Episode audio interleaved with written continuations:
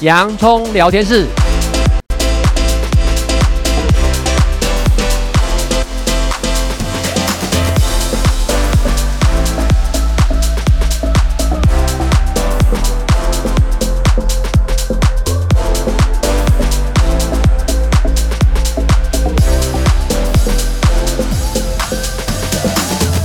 这里是洋葱聊天室，人生如洋葱，要勇敢小心的剥，不怕掉眼泪，从挑战中让生命更璀璨，陪你度过生命大小事。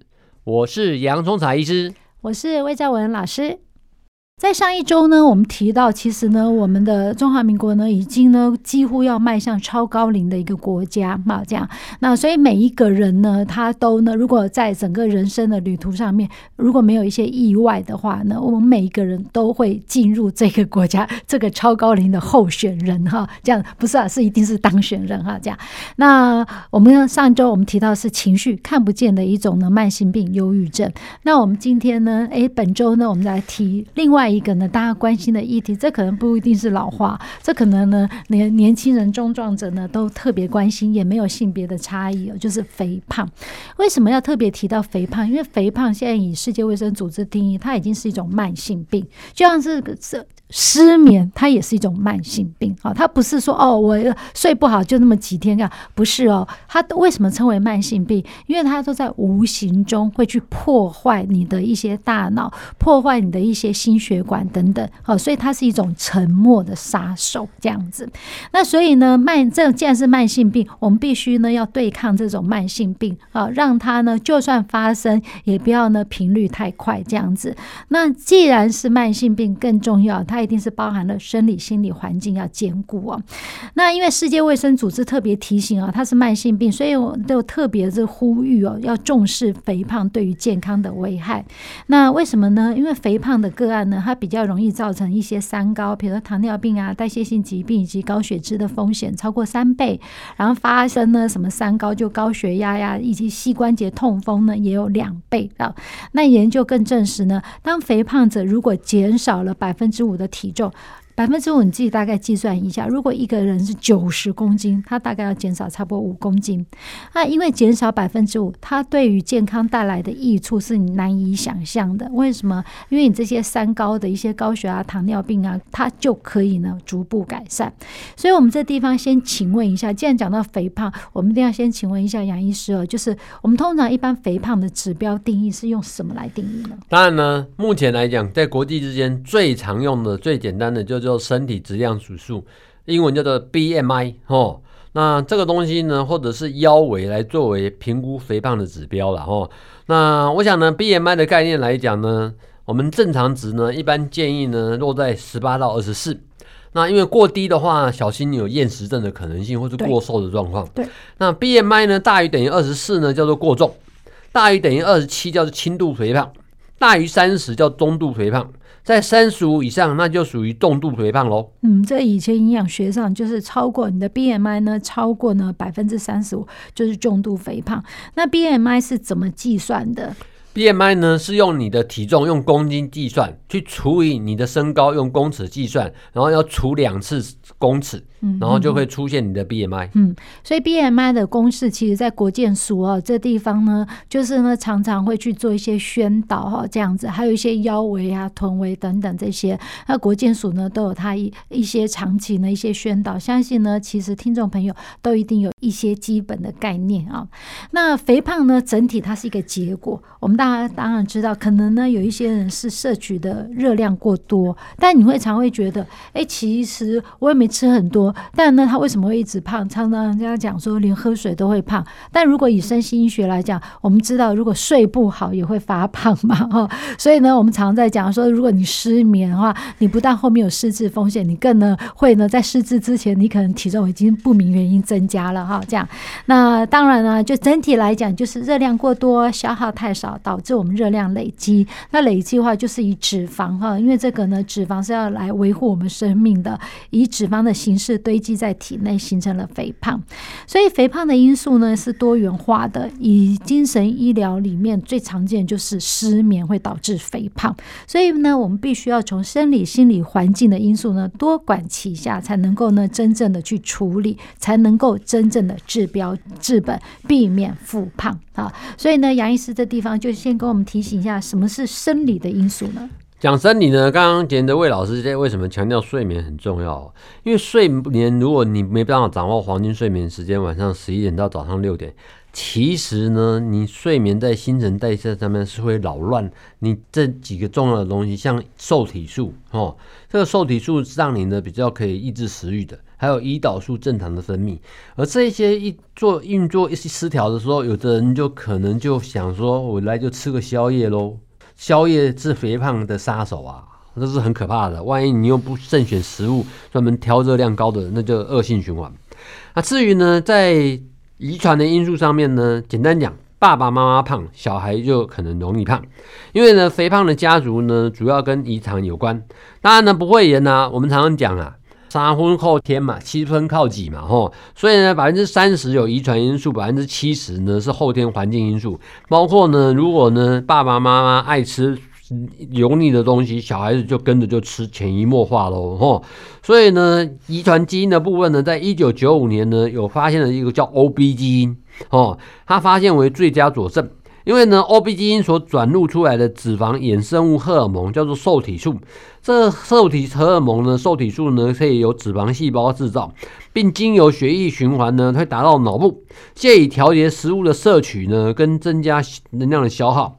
那这个肥胖的家族成因呢，除了生活形态跟饮食习惯以外，它的受体素功能呢是否正常呢很重要。因为血液中的受体素能量比较低的话，或脑部中跟与受体素结合受器呢出现异常的时候，就容易呢不知克制了。因为呢你没有发出信号说停哦，假罢喽，你就会摄食过量，体脂肪堆积，能量消耗降低，最后体重上升，就造成肥胖。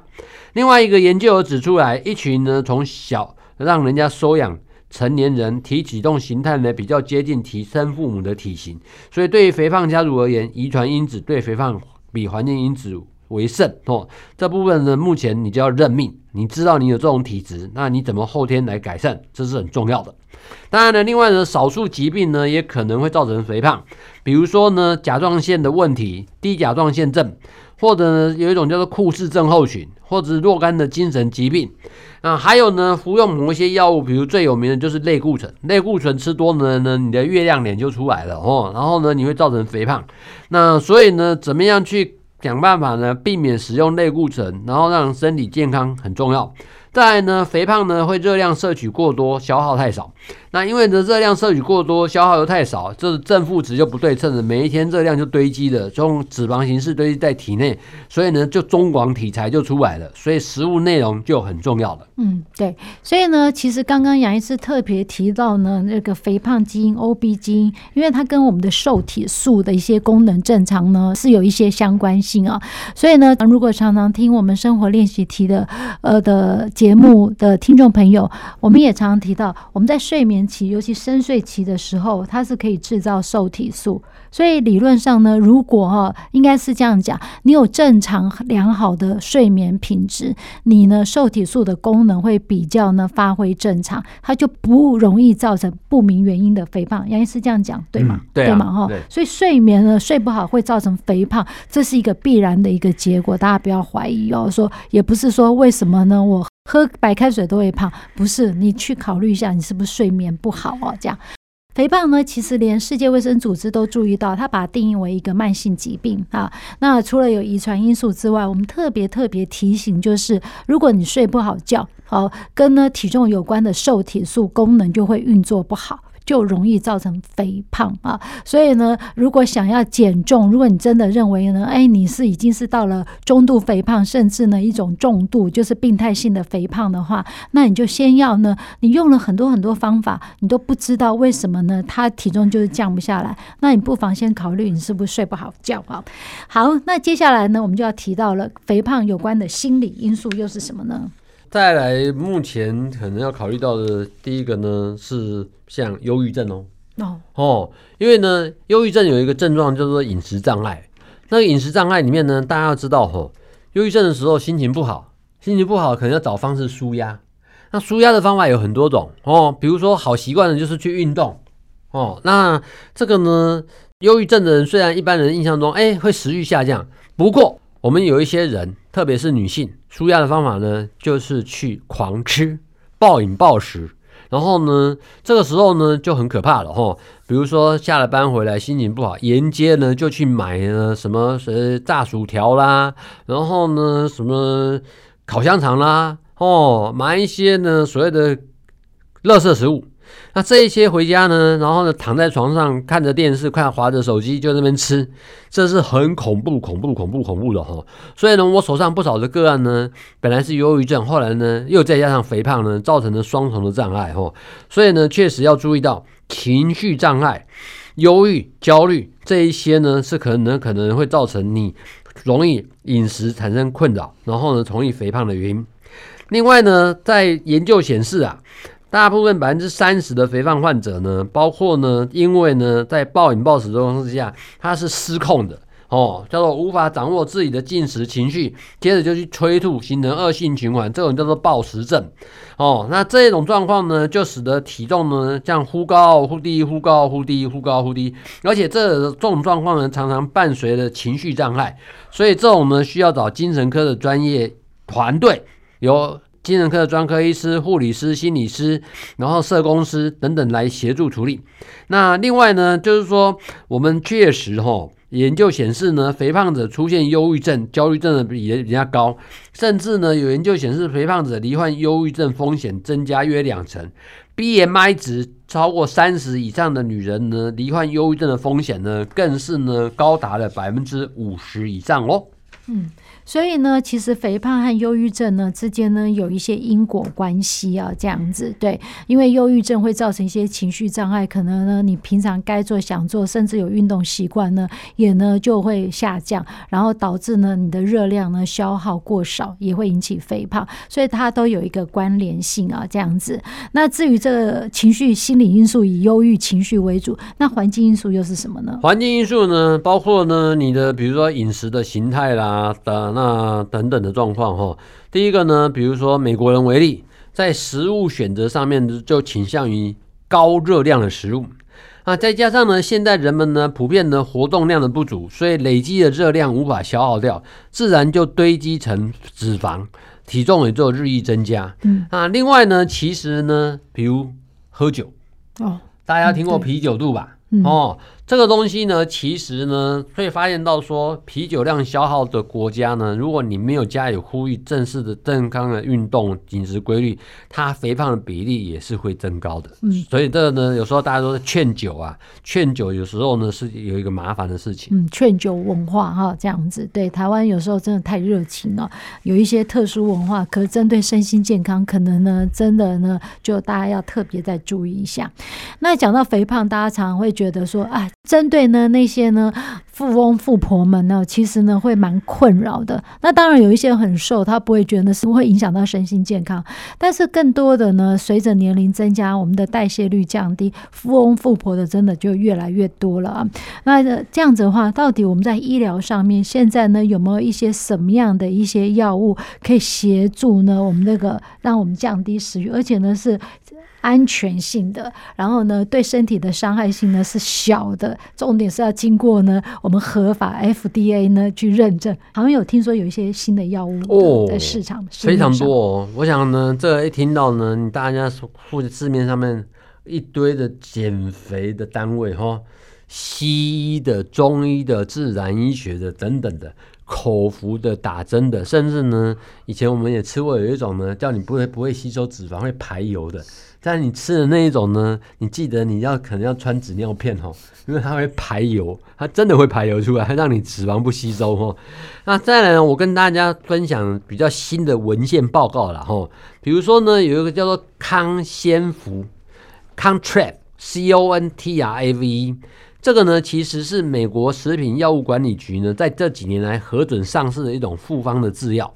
那这里面呢有含有两种成分。第一种成分呢是类似叫做微博菌的东西，它是呢可以抗忧郁剂，它可以增加脑里面、身体里面多巴胺跟正肾上腺素会分泌，吼，达到抑制食欲、增加能量及消耗的效果。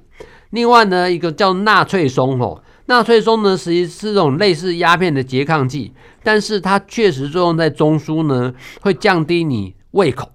哦，然后降低食欲的状况，哦，那这一些呢，目前来讲呢，发现到说呢，其实好像呢，诶，是以前我刚刚提到有一些药物是从周边的效果，不要让你吃有脂肪，而这一类的药物可能新的比较符合脑科学的概念，想话啊，提醒你脑袋那个下视丘啊，饮食中枢啊，然后那个这些东西呢，能够帮忙克制一下，降低你那种英文叫 craving，c r a v i n g，中文就讲哈。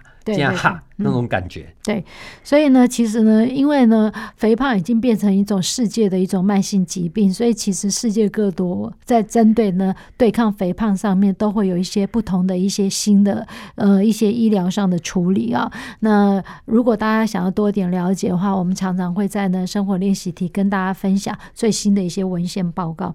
那除了这医疗之外呢，那还有哪一些因素？比如说是呃运动生活啊等等这些，杨医师有没有要提醒的？好。这个呢，目标来讲呢，其实呢，可以透过自我管理，借由生活形态的调整跟行为的改变，把饮食的控制跟生活的体重落实在生活当中，达到减重。而且你要有概念，要有恒心，要有毅力，要持之以恒哦。你不要有产生溜溜球效应哇！有些人好夸张哦。我现在眼前手上碰到最夸张的例子呢，是每一天打一针。天呐，又不是糖尿病打胰岛素，还有天天打一针减肥针的，这实在是很恐怖的事情。那一般来讲，我们希望说，比如说一年呢，可以减重百分之三到百分之五，比九十公斤来讲，减重百分之呃，教了说三到五公斤，这一些就是已经很不错的状况哦。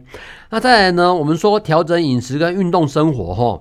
那这里面你就要尊重专业的吼，比如说专业人士，包括呢像医师啦、心理师、护理师、运动指导员、营养师等等，根据你个人的状况呢，规划跟设计个别化的运动处方跟低热量的饮食来帮助减重。那这个方式呢，目目前的研究显示，一年可以减百分之五到百分之十。以九十公斤来讲，就可以一年可以减五到九公斤，这成绩是算是很可观的哦。嗯，所以呢，我们本周讨论肥胖，毕竟呢，健康是一，呃，一呢有前面的一，后面的零才有意义。那肥胖呢，已经是一种慢性的文明病，它是一个要长期抗战的事情。那国健署呢，特别有三个口诀，就是健康吃，快乐动。天天量体重啊，这样子。那吃什么呢？然后怎么样子动，以及要天天量体重呢？在国健署署的网站上面都会呢很简单的去跟你介绍哦。好，那我们本周肥胖，那下周呢，我们就要提到刚刚讲的一个劝酒文化，酒精对于身体的影响。谢谢大家今天的收听，这里是洋葱聊天室，欢迎下一次继续收听，我是洋葱财医师。我是魏兆文老师，拜拜。拜拜。